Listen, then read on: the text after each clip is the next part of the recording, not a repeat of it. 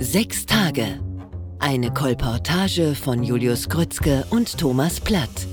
Gelesen von Gunnar Solka.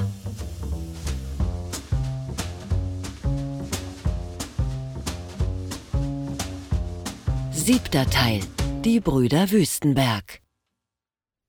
Zur Mittagszeit verließ Sebastian sein Büro, um das Tagesmenü im Cosini einzunehmen. Dort traf er meist die Brüder Wüstenberg, die ihm dieses Lokal als Geheimtipp empfohlen hatten. Tatsächlich verzehrten sie ihre Nudeln meistens allein in dem großen Gastraum, dessen protzig karges Interieur von den Anwohnern gemieden wurde. Der Wirt, ein redseliger Libanese, der sich Gianni nennen ließ, hatte für die Geschäftsleute der Oberbaum City geplant, die am anderen Ufer der Spree errichtet worden war. Doch bislang war der Boom ausgeblieben und die Büros standen genauso leer wie Giannis Restaurant. Trotzdem gefiel es Sebastian Gianni, der immer etwas aus seiner reichen gastronomischen Erfahrung zu erzählen hatte. Meist ging es um unsolide Geschäftspartner und bürokratische Behörden. Auch die Wüstenbergs hatten zu diesem Thema stets eine Anekdote beizusteuern. Peter und Thomas Wüstenberg kannten sich aus in Berlin. Gemeinsam waren sie aus der Pfalz mit großen Plänen in die Stadt gekommen, um ihr Glück zu machen. Peter, der ältere der beiden Brüder hatte einen Job als Aufnahmeleiter in einer Fernsehserienproduktion ergattert und Thomas begann seine Promotion als Betriebswirt. Nach der Wiedervereinigung unterbrach er aber seine Doktorarbeit, um bei der Treuhand Liegenschaftsgesellschaft viel Geld zu verdienen. Sein Bruder wechselte unterdessen in die Werbefilmproduktion und richtete seinen Ehrgeiz auf eigene Projekte, bei denen er auch Regie führen wollte. Doch er ärgerte sich noch weiterhin mit seiner Ansicht nach unfähigen und überbezahlten Regisseuren herum, bis endlich Thomas nach Abwicklung der Treuhand wieder Kapazitäten frei hatte, wie er es ausdrückte. Die beiden gründeten eine eigene Firma, um endlich ihre Visionen zu verwirklichen. Die Desert Hill Entertainment AG sollte die neuen Medien unter einem Dach zusammenführen und Synergien zwischen den Kreativen schaffen. So stand es in der großformatigen Broschüre, die sich die Brüder zum Einzug in die neuen Büros spendiert hatten. Eine ganze Abstellkammer war mit 5000 Exemplaren dieses Prospektes verstopft. Auch bei Gianni lagen sie aus. Auch wenn Sebastian nicht recht wusste, womit sich die Wüstenbergs eigentlich beschäftigten, die beiden machten einen großen Eindruck auf ihn. Er hatte keine Erfahrung mit Blendern dieser Sorte und nahm die Angebereien der beiden für bare Münze. Wenn sie von Saufgelagen und Premierenfeiern sprachen, ließen sie nebenbei Namen zahlreicher Prominenter fallen, mit denen sie offenbar freundschaftlich umgingen, obwohl sie meistens wenig von ihnen hielten und sie nur als lästigen, aber notwendigen Nebenaspekt ihres Geschäftes ansahen. Der ausgedehnte Mittagstisch blieb aber nicht der einzige Anknüpfungspunkt. Sebastian hatte die Nachbarn durch sein Büro geführt und dabei war ihm sein alter Computer aufgefallen, den er noch von Schilbach und Voss mitgenommen hatte. Und dieses Gerät gefiel den Brüdern nicht, weil es nicht auf dem neuesten Stand war und das falsche Betriebssystem besaß. Bei einem Gegenbesuch in den aufwendig gestalteten Büros von Desert Hill zeigten sie ihm ihre elektronische Ausstattung und die Möglichkeiten, die ihnen ihr Computernetzwerk bot. Sebastian nahm begeistert das Angebot an, mehrere Workstations aus ihrem Lieferkontingent zu übernehmen, um so nicht nur an den günstigen Konditionen der Aktiengesellschaft teilzuhaben, sondern auch das ausgebuffte Finanzierungsmodell zu nutzen, das Thomas erdacht hatte. Und so standen, kaum sechs Wochen später, sechs riesige Computerarbeitsplätze mit Flachbildschirmen in Sebastians Büro, obwohl er bis dahin noch keinen einzigen Mitarbeiter eingestellt hatte. Allein Silvia half Sebastian manchmal aus. Sie sortierte die Rechnungen, tippte ein paar Briefe und ging ans Telefon. Meistens war es aber nur Rebecca, der Silvia verschwieg, dass es bisher eigentlich nichts zu tun gab.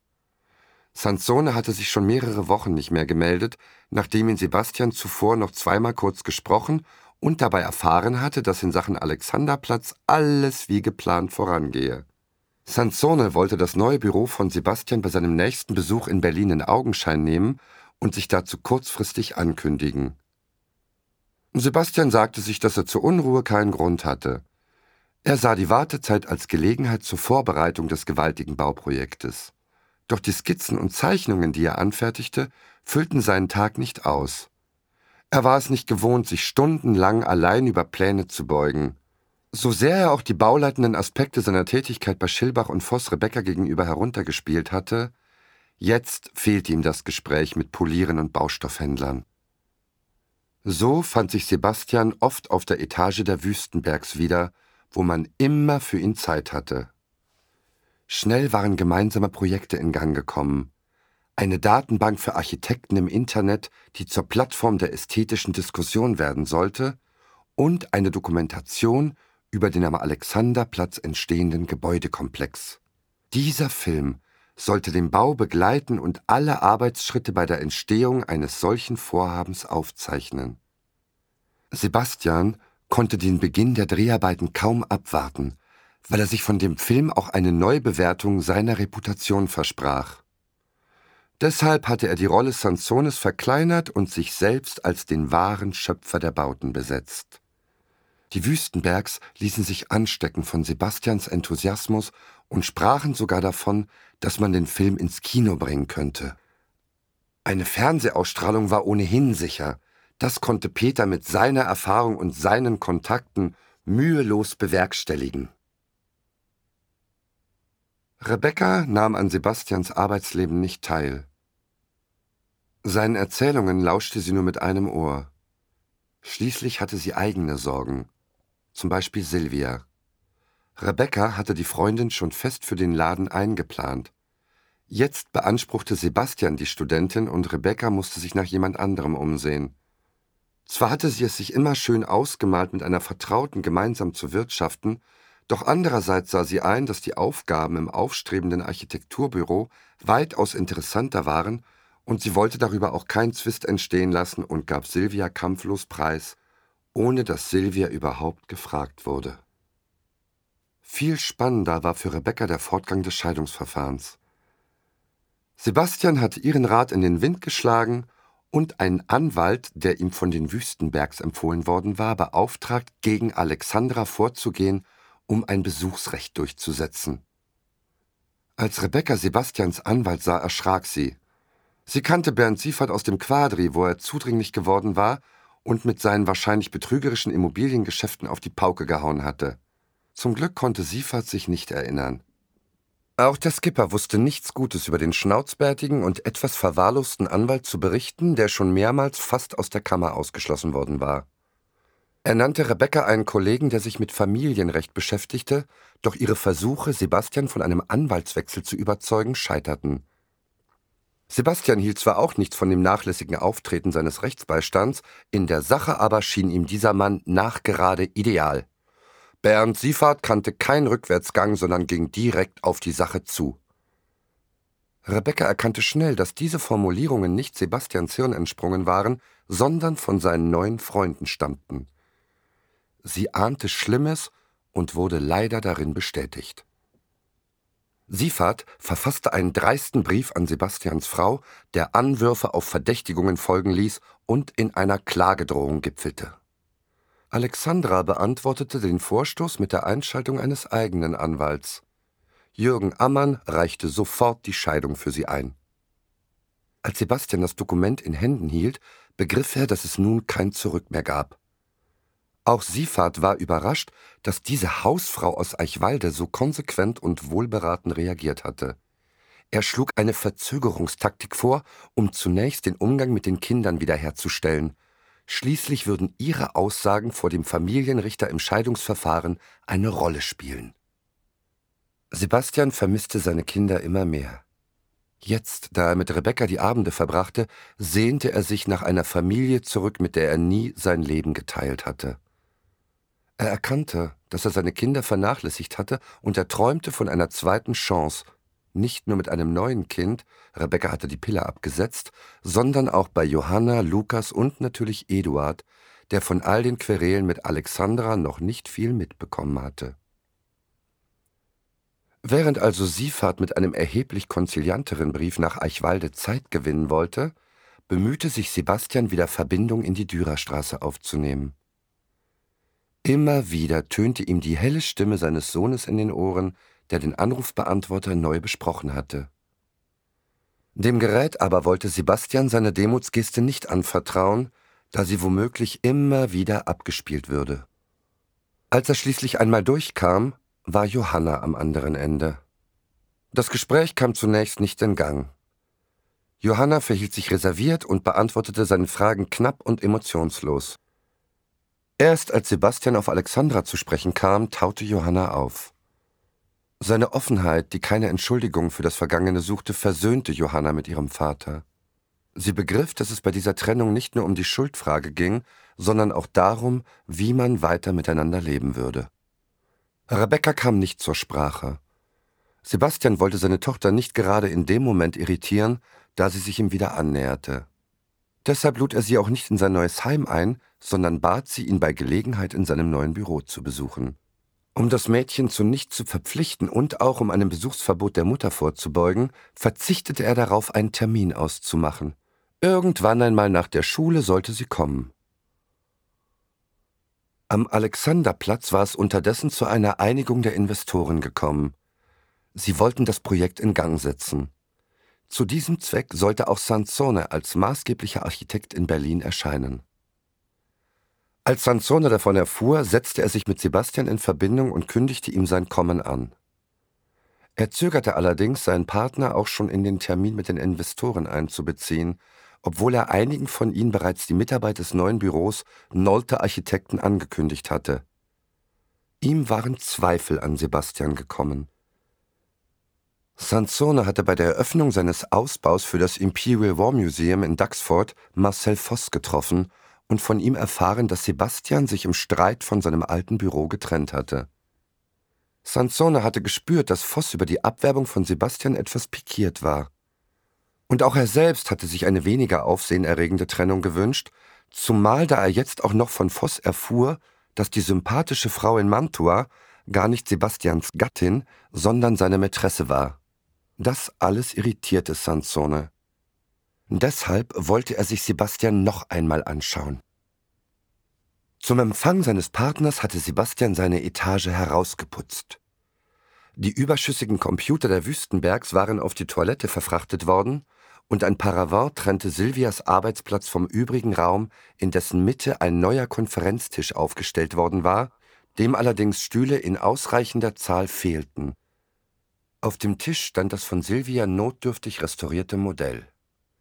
Das Büro sollte funktionsfähig und erweiterbar wirken, um das große Projekt zu bewältigen.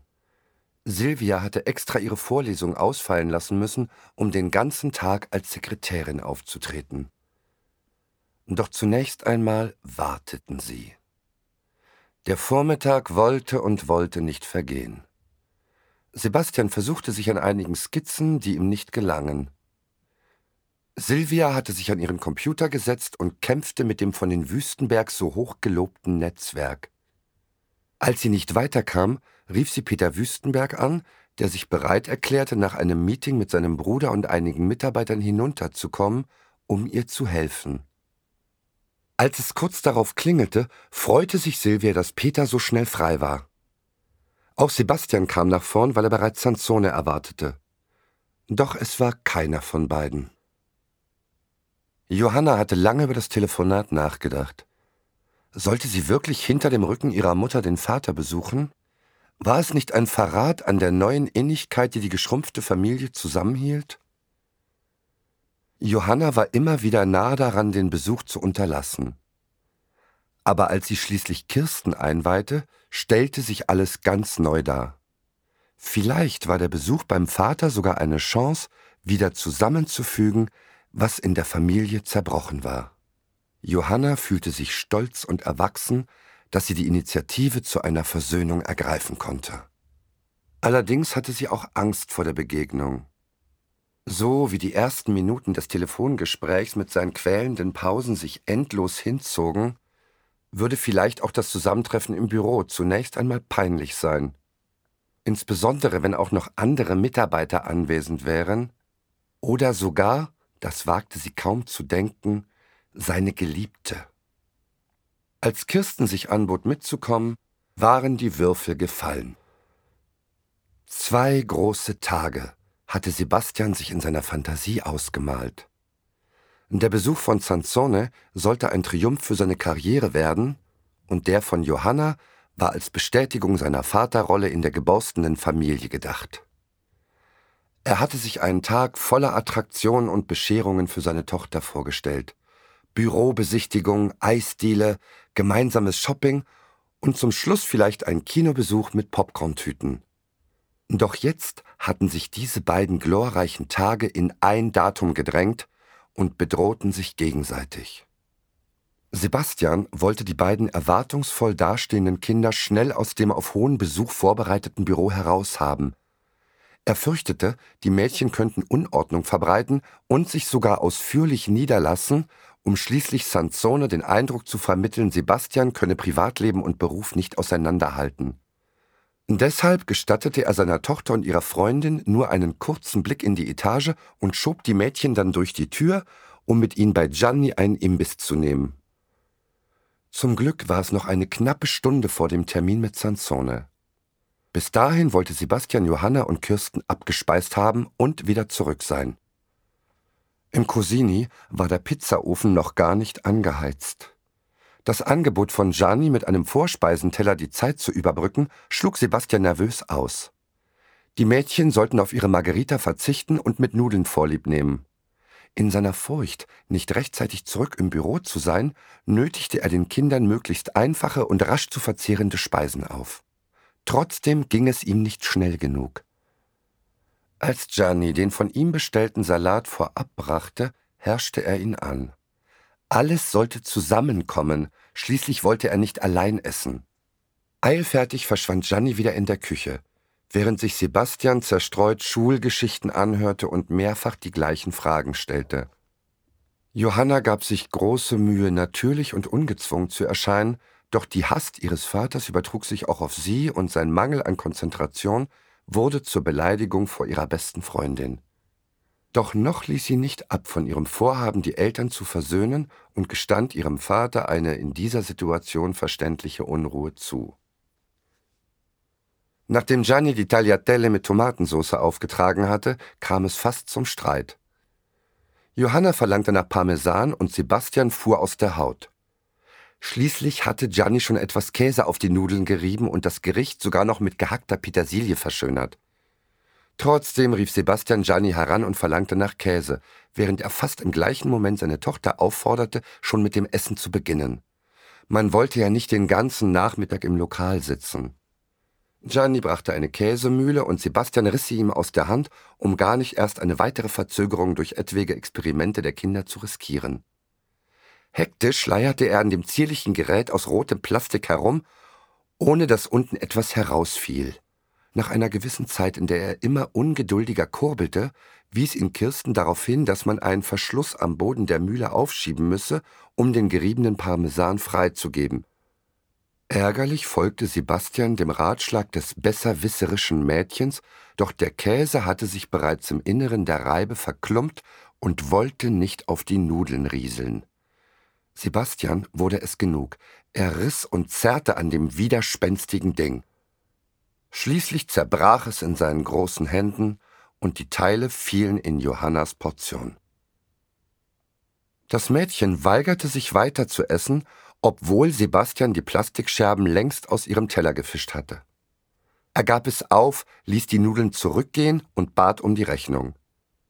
Kirsten war enttäuscht. Sollte es kein Eis geben? Sebastian zuckte mit den Achseln und bestellte bei Gianni zwei Kugeln Eis in der Tüte. Das sollten die Kinder auf dem Weg zur U-Bahn schlecken. Erst jetzt begriff Johanna, dass die Eile des Vaters nicht ihren Grund in weiteren gemeinsam geplanten Unternehmungen hatte, sondern dass er sie schnellstmöglich loswerden wollte. Trotzdem fragte sie noch einmal nach und erfuhr von dem wichtigen Termin mit einem Italiener. Diese Nachricht entmutigte und empörte Johanna. Italien war für sie das Land, das am Zerwürfnis ihrer Eltern schuld war. Deshalb verbot sie sich auch jene Tränen der Enttäuschung, die in ihr hochgestiegen waren. Sie verabschiedete sich und zog Kirsten mit sich fort, ohne zurückzublicken. Aber Sebastian hatte keine Zeit, das zu bemerken. Er eilte zu seinem Büro. Doch Sansone war schon weg. Peter Wüstenberg war kurz nachdem Sebastian mit den Kindern ins Cosini gegangen war, zu Silvia gekommen, um wie versprochen das Netzwerkproblem zu lösen. Er freute sich, die hübsche Studentin, auf die er bereits ein Auge geworfen hatte, allein anzutreffen. Kaum hatte er festgestellt, dass noch gar kein Netzwerkkabel die beiden Rechner verband, schlug er vor, gemeinsam etwas zu trinken, während er das Kabel provisorisch verlegte und die Software einrichtete. Dazu sollte Silvia nach oben ins Büro, um dort Champagner aus dem Kühlschrank zu holen. Das Kabel war nicht lang genug und Wüstenberg musste Silvias Tisch ein wenig verrücken, um die Verbindung herzustellen. Trotzdem spannte er das Kabel quer durch den Raum. Als die Verbindung gerade aufgebaut war, klingelte es. Wüstenberg öffnete einem kleinen Mann, der ihn in gebrochenem Englisch nach Sebastian fragte. Wüstenberg war ärgerlich über die Störung, hatte er sich doch die Zweisamkeit mit Silvia und Schaumwein bereits in Einzelheiten vorgestellt. Deshalb wollte er Sansone loswerden und bedeutete ihm barsch, dass mit Sebastian vorerst nicht zu rechnen sei. Doch Sansone ließ sich nicht abwimmeln und wollte warten. Er war etwas früher gekommen, weil der Besuch einer Probe der Philharmoniker unter seinem Freund Claudio Abado kürzer ausgefallen war als geplant. Der Dirigent hatte gesundheitliche Schwierigkeiten. Sansone trat ein und stellte seine Reisetasche neben die Garderobe. Wüstenberg, der einsah, dass der Italiener sich nicht so leicht vertreiben ließ, bedeutete ihm, sich zu setzen und wandte sich Silvias Computer zu. Sansone ging durch den Raum zu Sebastians Tisch und blickte hinaus auf die Spree. Dann betrachtete er die Skizzen von Sebastian, die ihm nicht gefielen. Kopfschüttelnd kehrte er zurück zum Konferenztisch und stutzte. Das Modell seines Alexanderplatzes irritierte ihn. Es hatte sich von seinen Plänen entfernt. Als er es sich näher ansehen wollte, stolperte er über das gespannte Computerkabel. Wüstenberg sprang auf und stürzte hinter dem Paravent hervor. Was fiel diesem bebrillten Zwerg eigentlich ein?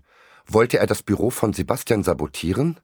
Er griff den verdutzten Sansone am Oberarm und drückte ihnen einen Freischwinger, wo er still sitzen bleiben sollte, bis der Chef komme. Zunächst verteidigte sich der überrumpelte Sansone damit, dass er nur das Modell habe studieren wollen. Wüstenberg fiel ihm ins Wort und setzte ihn davon in Kenntnis, dass einer wie Sansone viel lernen könne, wenn er das Werk eines großen Architekten wie Sebastian in Augenschein nehme. Er verbot ihm allerdings, es anzufassen. Sansone hatte genug. Er stand auf und nahm seine Tasche. In der Tür begegnete er Silvia, die eine Champagnerflasche und zwei Sektkelche dabei hatte. Sie begrüßte ihn besonders höflich und bat ihn hereinzukommen, doch Sansone hatte sich bereits entschieden. Er fragte Silvia, ob sie Sebastians Sekretärin sei. Als sie verlegen verneinte und meinte, sie sei nur eine gute Freundin, die aushelfe, erklärte er ihr schroff, dass er einen anderen Termin habe. Silvias Auftauchen setzte für Sansone die Krone auf. Sebastian hatte offensichtlich seine sympathische Gefährtin Rebecca gegen ein weiteres Flittchen ausgetauscht. Wie sollte man mit einem derart unsoliden Partner Investoren gegenübertreten? Silvias Versuche, Sansone aufzuhalten, blieben erfolglos.